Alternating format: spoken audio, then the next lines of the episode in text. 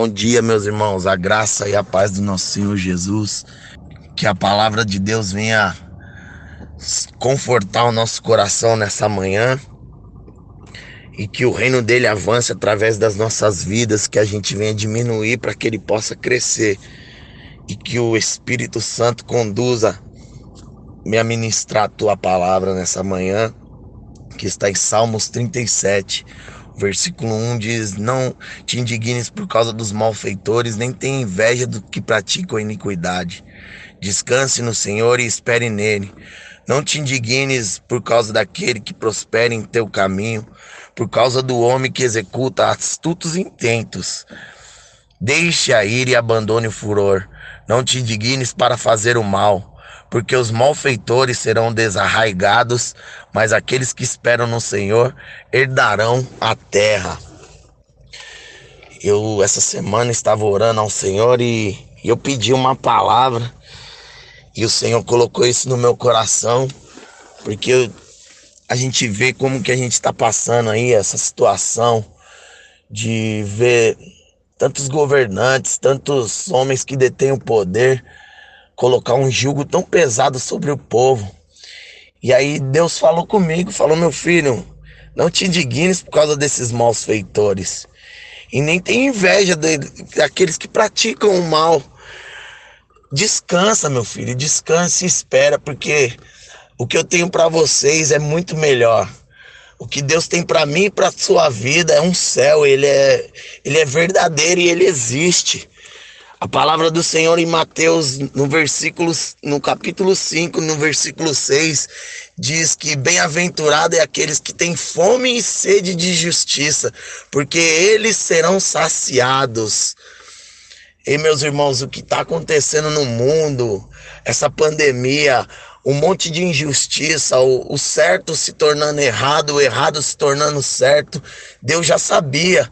E por isso que ele diz assim na palavra dele que nós somos aqui peregrinos em terra estranha. Nós não somos daqui, nós estamos aqui, mas não somos daqui. Haverá um tempo de alegria nas nossas vidas. Um tempo onde não vai haverá, onde não haverá mais choro, onde não haverá mais dor. E esse céu ele existe. Jesus ele é o caminho, a verdade e a vida. E ele preparou esse caminho e ele deixou aí pra gente usufruir dele e trazer o céu para dentro de nós. Trazer o céu para dentro Nesse mundo injusto a gente pode viver a paz, porque Jesus Cristo ele é a paz que excede todo entendimento. Ele é a paz em meio à adversidade, ele é a paz em meio à dor, ele é a paz em meio à guerra, ele é a paz em meio à angústia, ele é a paz no começo dessa semana. Eu não sei qual é a dor que você está sentindo, eu não sei o que você tem pedido para Deus, mas eu posso te dizer e te garantir que Jesus Cristo ele é a resposta para tudo do que você tem vivido, para tudo que tem que tem feito você sofrer, o que tem feito você entristecer. Jesus Cristo ele é a resposta. Deus ele é fiel, meus irmãos, na minha e na sua vida. E eu creio em nome de Jesus que a, a nossa redenção está cada vez mais perto e aquele que há de vir, ele virá. Ele prometeu e ele vai voltar em nome de Jesus e a nossa e nós como igreja nós clamamos Maranata, hora vem, Senhor Jesus.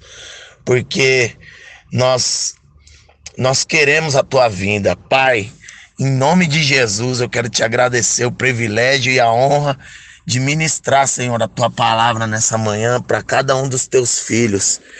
Senhor, em nome de Jesus, eu quero deixar esse versículo e essa meditação, Pai, que a sua palavra ela vai e alcance, Pai, pessoas e vidas nessa manhã, que o teu reino avance sobre as nossas vidas, Senhor.